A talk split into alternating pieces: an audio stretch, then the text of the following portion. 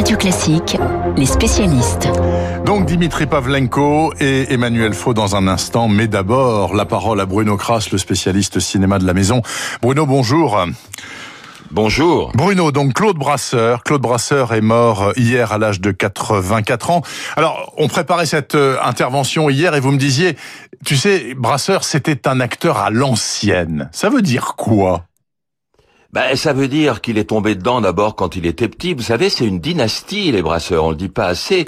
Jules, l'arrière-grand-père, a fondé le théâtre des nouveautés. Le grand-père, Albert, était fan d'opérette. Le Pierre, Pierre, on le présente pas, ah qui bah, est des brumes, les enfants du paradis.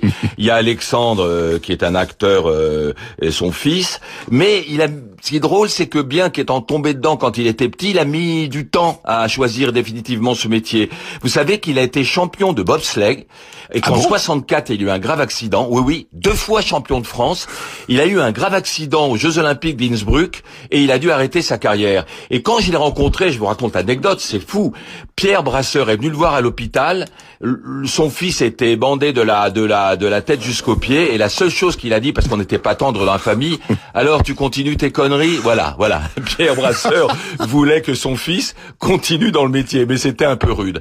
Alors il a continué parce qu'en même temps il avait déjà commencé c'est le théâtre, Molière, Racine, Giono, et puis également euh, le cinéma avec euh, des grands metteurs en scène comme Marcel Carnet, comme Georges Franju ou comme Jean Renoir. Donc ça y est, il était parti dans la profession. Alors par ailleurs, à part le fait que donc c'était un acteur à l'ancienne et vous nous avez expliqué pourquoi vous pensez cela, c'est un gars qui n'avait en fait dans le monde des comédiens pas d'ego et pas de préjugés, c'est-à-dire que en fait, il a joué notamment au cinéma dans des genres très différents. Absolument. Pas d'ego parce qu'il disait, moi je fais mon métier, je fais pas carrière, j'ai pas une idée de belle carrière ou pas, c'est mon métier. Voilà, c'était un artisan à l'ancienne justement. Mais quand vous voyez les films, on va dire, entre guillemets, un télo qu'il a joué. Carnet, Renoir, Godard, De Godard, Costa Gavras, Truffaut, De Truffaut, Téchiné, Sautet, Yves Boisset, Bertrand Blier, Jean-Jacques Hano, Jean-Pierre Mocky. Et en même temps, il jouait le, le Viager de Pierre Tchernia, La Boum 1 et 2 de Claude Pinotto, et les gens ont adoré, Le Bal des Casse-Pieds d'Yves Robert. Évidemment, nous irons tous au paradis. Un éléphant, ça trompe énormément. Camping, les, les trois campings. La boum, bien sûr. Et puis, tout récemment, il y a deux ou trois ans, il avait tourné sous la direction de Franck Dusbock dans Tout le monde debout. Donc, vous voyez, il avait pas du tout, il jouait dans tout. Ce que ce soit au théâtre. Alors, au théâtre, il y a un magnifique, pour la jeune génération, pour la vieille génération, Le souper de Jean-Claude Briseville. Ah, où il avait joué formidable où il avait joué, c'était en 80 dans au théâtre Montparnasse, en 89 où il avait joué Fouché face à Talleyrand joué par Claude Rich hmm. et ces deux-là s'étaient déjà affrontés dans la guerre des polices, film célèbre qui avait valu un César à, à Claude Brasseur. Et alors la dernière fois qu'on l'a vu, enfin un, petit peu récemment, c'était à la télévision euh, dans plusieurs rôles. Moi je l'ai loupé, hein, très, très, honnêtement, mais pas vous. Et c'était des rôles euh, de râleur au grand cœur, c'est ça? Ah oui, il y a, il y a quelques semaines et c'était magnifique et qu'est-ce que c'est émouvant d'y repenser. C'était l'étudiante et Monsieur Henri d'Ivan Calberac où il joue un vieux ronchon qui accueille parce qu'il est obligé de prendre une colocataire, une jeune fille, une jeune étudiante dans son appartement et il n'arrête pas de râler. Il lui fait passer des tests. Il est odieux, mais en fait, on s'aperçoit qu'il va protéger cette jeune fille et tout faire pour qu'elle réussisse. Et je me souviens avec beaucoup d'émotion la phrase qu'il dit tout le temps en pensant à sa femme parce qu'il est veuf, ne prends pas froid. Et on a vraiment envie de lui dire aujourd'hui, où que tu ailles, Claude, ne prends pas froid ne prend pas froid, Claude Brasseur. La chute donc de Bruno Kras. Claude Brasseur qui nous a quittés hier à l'âge de 84 ans. Et je précise qu'il n'est pas mort du Covid. En tout cas, c'est ce qu'a dit son agente et ses proches. Merci beaucoup Bruno Kras pour ce portrait euh, magnifique de Claude Brasseur. Je me tourne maintenant vers Emmanuel Faux. Emmanuel, bonjour. Bonjour Bernard. Bonjour à tous. Nous sommes à quatre semaines exactement de la cérémonie d'investiture qui doit avoir lieu précisément le mercredi 20 janvier à Washington. Ce sera certainement pas comme d'habitude public. Ça va être euh, peut-être en petit comité, en tout cas ce sera forcément restreint. Et depuis quelques jours déjà, le président élu Joe Biden a annoncé plusieurs nominations qu'il compte effectuer. Ce qui frappe Emmanuel, c'est la place très importante que vont avoir les femmes dans la nouvelle administration américaine. Vous allez euh, nous en présenter deux. Qui sont appelés à occuper des postes pas forcément très publics, mais très stratégiques à la Maison Blanche. Et des femmes qui sont toutes les deux, Bernard, issues des minorités, euh, en commençant par Nira Tanden, qui est d'origine indienne. Joe Biden entend lui confier la direction du bureau du budget à la Maison Blanche, qui est l'un des postes clés au sein de l'administration présidentielle. C'est là notamment que se décident les montants des dépenses de chacun des ministres.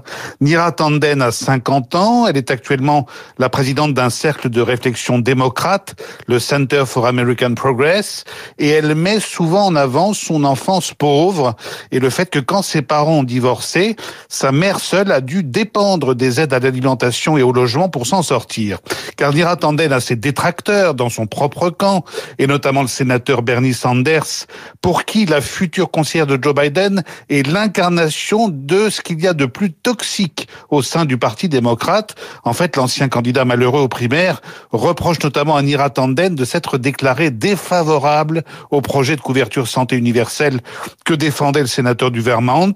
La gestionnaire répond que son objectif prioritaire, ce sera d'aider les familles de travailleurs en difficulté et de réduire les inégalités de plus en plus criantes aux États-Unis. Alors, critiquée par la gauche de la gauche, Nira Tanden est aussi la cible favorite de certains sénateurs républicains dont dépend sa confirmation dans quelques jours, car sauf renversement miracle à la faveur d'une double élection partielle en janvier, le Sénat devrait rester majoritairement républicain. C'est dire que l'entrée de Madame Tanden à la Maison Blanche n'est pas encore acquise. Alors, l'autre visage féminin que vous souhaitez nous faire découvrir ce matin, Emmanuel, est celui d'une femme d'origine palestinienne qui rejoindrait le bureau des affaires légales de la Maison Blanche.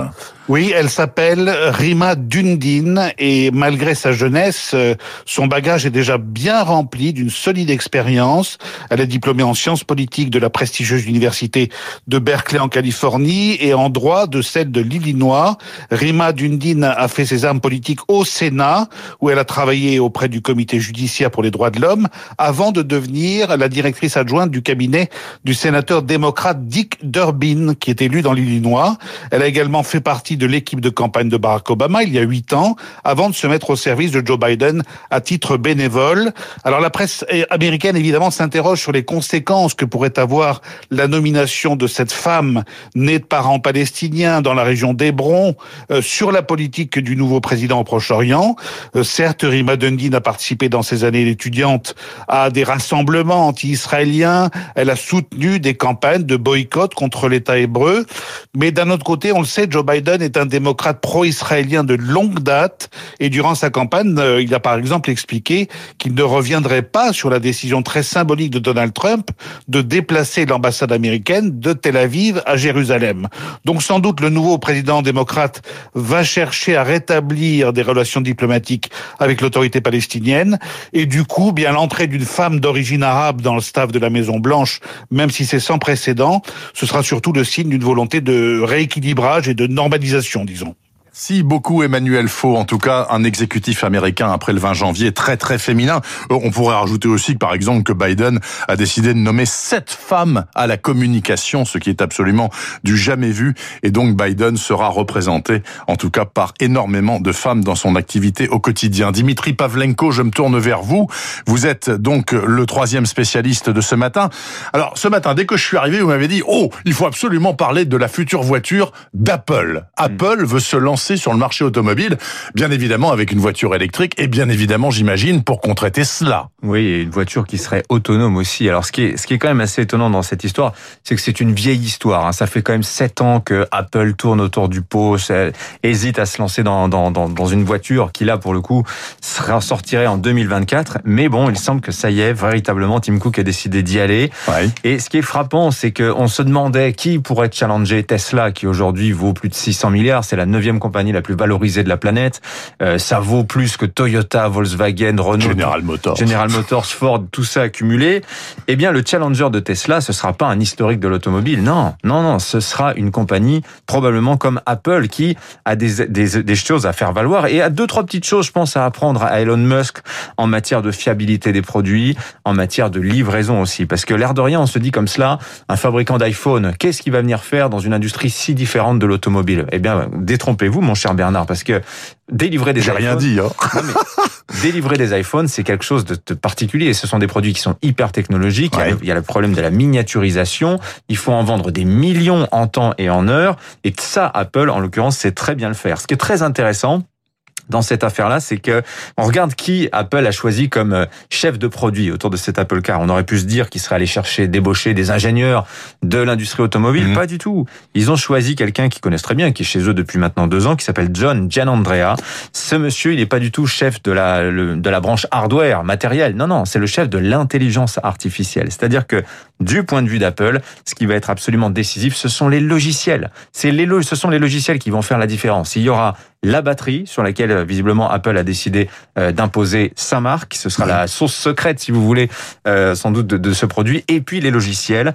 Apple, semble-t-il, a, l'intention d'aller très fort sur ce qui aujourd'hui représenterait le Graal pour l'industrie automobile, c'est-à-dire le logiciel de conduite autonome. Oui, donc Tout ça monde- veut dire qu'on fera rien dans la future voiture Apple. On va s'asseoir, on va lui dire roule et emmène-moi à Lyon et elle se débrouillera. Alors, on ne sait pas C'est encore. sûr. Parce qu'aujourd'hui, vous savez, dans, dans la, le- le- le- la conduite autonome, on sait faire des voitures qui se débrouillent à peu près sur une autoroute. Ouais. Mais ensuite, pour aller en ville, alors là, c'est un autre, c'est un tout. autre défi. Oui, voilà. Et puis les, les- le trafic, les, les, les passagers. Pourquoi choisit-on l'Arizona pour faire des tests aujourd'hui Toutes les compagnies? Parce qu'il y a personne. Parce qu'il y a personne, que les routes sont très larges, etc. Donc c'est c'est faisable. Mais dans une ville comme Paris, l'Apple Car, elle aura des difficultés. Euh, ce qui est intéressant de voir aussi, c'est qu'Apple, s'il se lance maintenant, c'est que leur grand partenaire technologique qui s'appelle Foxconn, vous savez, c'est celui qui fabrique les iPhones. Foxconn a annoncé le mois dernier qu'ils allaient lancer une plateforme modulaire euh, sur la, à partir de laquelle n'importe quel constructeur qui souhaiterait se lancer pourrait euh, bâtir une voiture. Et en fait, la grande leçon de tout ça, c'est que l'avenir de l'automobile, finalement, ce sera peut-être le suivant, à savoir qu'il y aura une déconnexion euh, entre la marque et le fabricant du produit. Exactement ce qui s'opère aujourd'hui dans l'industrie du smartphone et ce que fait brillamment Apple avec notamment son partenaire Foxconn. L'avenir de l'automobile, il est peut-être précisément dans ce bouleversement. Et les constructeurs historiques, ça, ils en sont loin. Même Elon Musk, il n'a- il n'admet pas cette idée que le, la marque puisse ne pas être le manufacturier. Juste une dernière question, c'est pour quand si tout marche bien? 2024, 2024, dans 4 ans. c'est demain. C'est demain. Merci beaucoup. Dimitri Pavlenko, l'un des trois spécialistes de ce mercredi matin. Il le sera encore demain, imaginez-vous, pour la dernière fois de 2020. Évidemment. Après, il disparaît, il Pour part en vacances. fêtes à tout le monde. 7h49 exactement, le journal imprévisible est à suivre. Marc